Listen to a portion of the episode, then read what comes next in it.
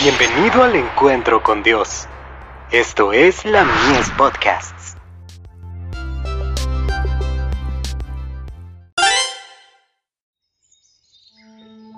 La maravillosa gracia de Dios. Hacer de nosotros pescadores de hombres.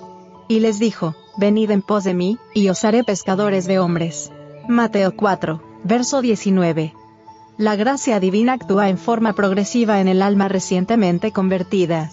Otorga un aumento de gracia, la que es recibida no para ser oculta bajo un almud, sino para ser impartida, de tal modo que otros puedan beneficiarse.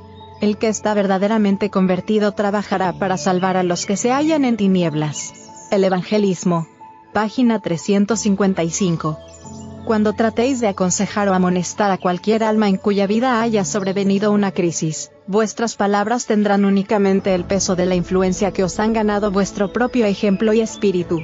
Debéis ser buenos antes que podáis obrar el bien. No podéis ejercer una influencia transformadora sobre otros, hasta que vuestro propio corazón haya sido humillado, refinado y enternecido por la gracia de Cristo.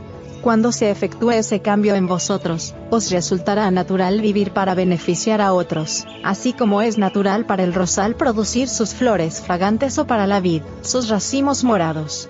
El discurso maestro de Jesucristo.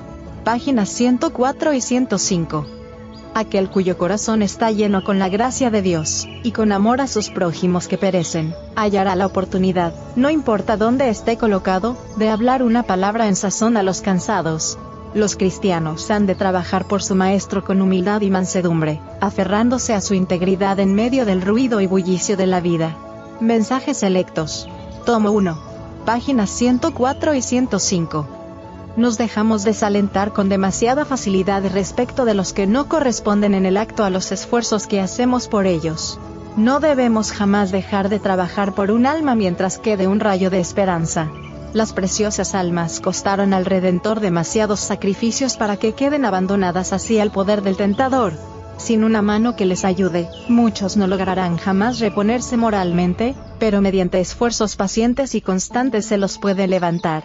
Necesitan palabras de ternura, benevolente consideración, ayuda positiva. El Ministerio de Curación. Páginas 125 y 126.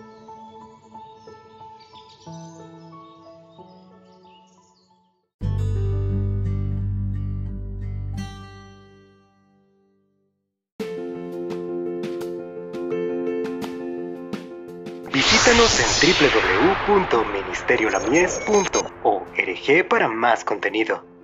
Dios te bendiga.